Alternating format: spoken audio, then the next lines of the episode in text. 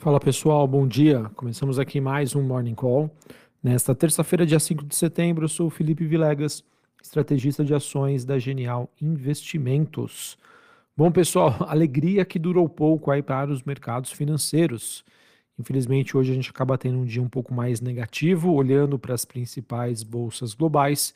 Esse movimento que acaba sendo justificado é, por uma queda maior do que o esperado nos dados do PMI de caixinha de serviços da China.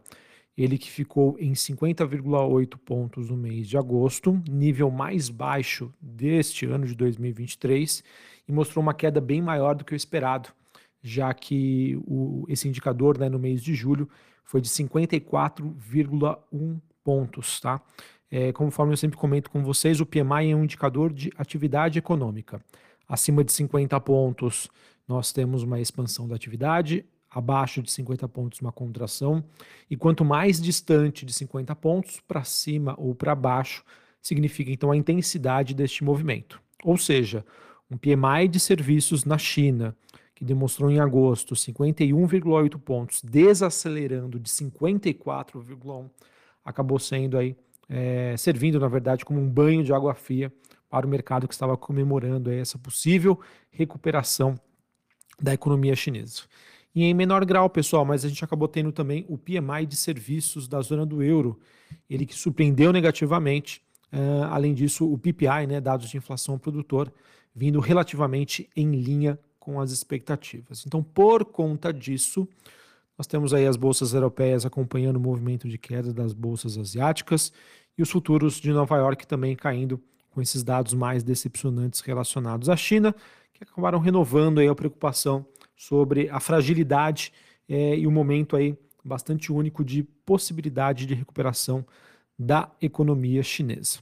Passando aqui para vocês as movimentações, então nós tivemos a bolsa de Xangai na China, que é com queda de 0,71, bolsa de Hong Kong caindo mais de 2%, na Europa, Londres na contramão, subindo 0,14, mas a bolsa francesa caindo 0,27, bolsa alemã caindo 0,12. Futuros norte-americanos, S&P caindo 0,13, Dow Jones caindo 0,03 e a Nasdaq caindo 0,25. O VIX, que é aquele índice do medo, subindo 2,4%, 14,15 pontos. Dólar Index DXY subindo 0,35 a 104,61 pontos. Taxa de juros de 10 anos nos Estados Unidos subindo 1,21 a 4,22. Bitcoin caindo 0,5% na faixa dos 25 mil e 700 dólares a unidade. Tá? Então essas são as movimentações, principais movimentações desta terça-feira, mostrando aí um mercado um pouco mais nervoso é, com o que nós tínhamos em relação ao sentimento dos últimos dias. Falando um pouco mais sobre Estados Unidos, a gente tem, a, olhando para a agenda americana, é, dados importantes sobre macroeconomia, pedidos das fábricas referentes ao mês de julho, estimativa de uma queda de 2,5% e pedidos de bens duráveis, tá? Esses dados, dois dados saem às 11 horas da manhã. Inclusive, a gente também teve aí o Goldman Sachs, ele que reduziu sua expectativa para uma chance de recessão dos Estados Unidos de 20% para 15%, mas está bem abaixo aí do que, por exemplo, veiculado no consenso da Bloomberg, em que até hoje existe uma chance, aí, uma probabilidade de 60% de encararmos aí uma recessão nos Estados Unidos nos próximos meses. Beleza? Bom, pessoal, apesar dessa movimentação um pouco mais negativa sobre China, a gente acabou tendo hoje um dia misto, mas com um leve viés positivo aí para o minério de ferro, tá? E o que a mídia né, diz que está é, favorecendo esse movimento, contrário ao que a gente vê das bolsas, foi que a Country Garden ela acabou evitando aí por pouco um default, ela que pagou aí os juros sobre dois títulos em dólares dentro do período aí de carência. Então essa notícia aí reforçou é, todos os esforços que Pequim vem tendo aí para com o setor imobiliário, ajudando então o minério de ferro a ter uma leve alta pelo segundo dia consecutivo na Bolsa de Singapura. Mesma movimentação não acontece aí para outros metais industriais, o cobre recuando 0,18 e o níquel caindo 0,04. É, bom, falar um pouquinho sobre petróleo, pessoal. Petróleo aí depois de, de várias altas consecutivas, nós temos aí o WTI, contrato negociado em Nova York, caindo 0,35 na faixa ali dos 85 dólares o barril. O Brent, que é o contrato negociado em Londres, caindo 0,72, 88 dólares o barril. São as movimentações da commodity, petróleo então que sustenta aí o atual patamar. Beleza, pessoal? Então, olhando para o noticiário internacional, não temos aí grandes novidades, apenas essa notícia, né, no caso negativa, relacionada a um índice de atividade de serviços na China, acabou decepcionando um pouquinho o mercado. O mercado, então, que faz os seus ajustes diante do otimismo que havia sido renovado e agora acabou indo por água abaixo. Mas, enfim, é, essa é, tem sido bastante a carinha de 2023, tá?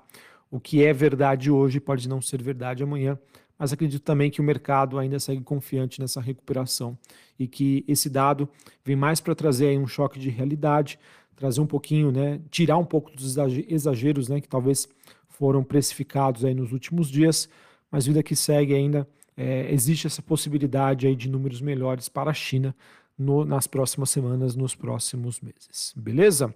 Lembrando, pessoal, que China acaba sendo aí um trigger bastante importante. China tem uma correlação umbilical com o Brasil. Uma China que cresce também favorece o crescimento aí de Brasil e de outros países emergentes, ok?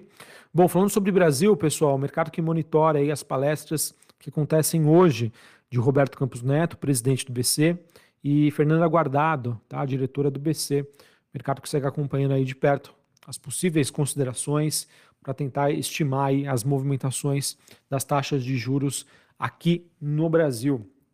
Hoje, pessoal, que nós teremos a divulgação da produção industrial às 9 horas da manhã. A expectativa do mercado é de um recuo de 0,3 no mês de julho, na comparação mês contra mês e na comparação ano contra ano. Esse indicador deve apresentar uma queda de 0,5%. Tá?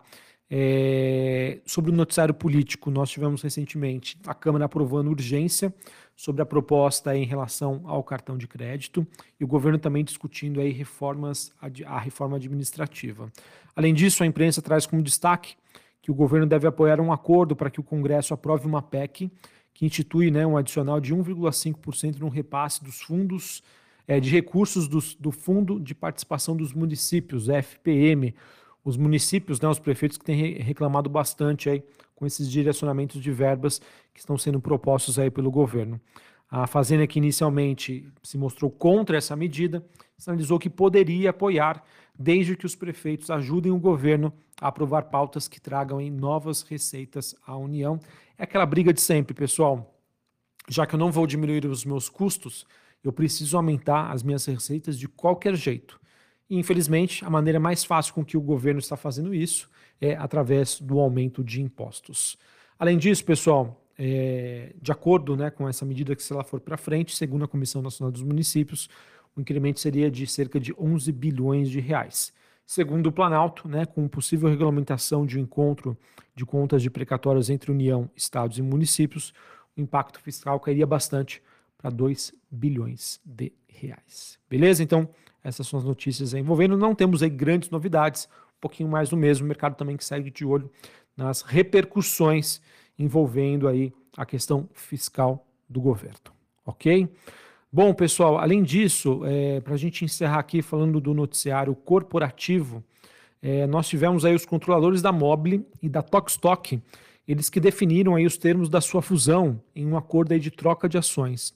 Os acionistas da Mobile ficaram com 80% dessa nova empresa, enquanto os da Tokstok permanecerão com 20%, por, permanecerão não, terão direito a 20%. Mercado que deve reagir bastante aí essa notícia. Também tivemos o grupo Pão de Açúcar, ele que assinou um contrato de venda de um imóvel na Barra da Tijuca, Rio de Janeiro, por 247 milhões de reais, recursos esses que vão entrar no caixa da empresa, ajudar bastante aí no seu perfil de alavancagem. PetroRio, que divulgou uma produção diária de pouco mais de 98 mil barris por dia no mês de agosto, então um número aí bastante expressivo, né? vendas de 2,79 milhões de barris, ajuda na tese aí de crescimento da produção da companhia, o que acaba corroborando bastante aí com o sentimento do mercado. E por fim, pessoal, a Tenda, ela que precificou uma oferta aí de 18,8 milhões de novas ações, o preço fechado foi de 12,50 por ação. Recursos totais 235 milhões mais ou menos, tá? Arredondando para cima. Esses que serão utilizados aí para fortalecer a estrutura de capital. Esse preço que representa um desconto de 1,8% em relação ao último fechamento, ou seja, de ontem. Notícia, pessoal, que derrubou o papel nos últimos dias, mas que acredito que, dado né, a forte demanda, deve favorecer bastante aí a, os fundamentos de longo prazo da companhia corrobora nessa adaptação dela sobre as, as novas regras do Minha Casa Minha Vida, acredito que isso possa ter uma repercussão positiva aí para o papel. Beleza? Bom, pessoal, então era isso que eu tinha para trazer para vocês. Pouquíssimas novidades, um pouquinho mais do mesmo, mas o investidor hoje está com um viés um pouco mais negativo, principalmente aí olhando para as empresas exportadoras que só podem sofrer um pouquinho mais com a movimentação negativa das commodities e esse clima de aversão a risco pode tirar um pouquinho aí do ímpeto do mercado brasileiro, pelo menos a curto prazo. Um abraço, uma ótima terça-feira para vocês, bom pregão e até mais. Valeu!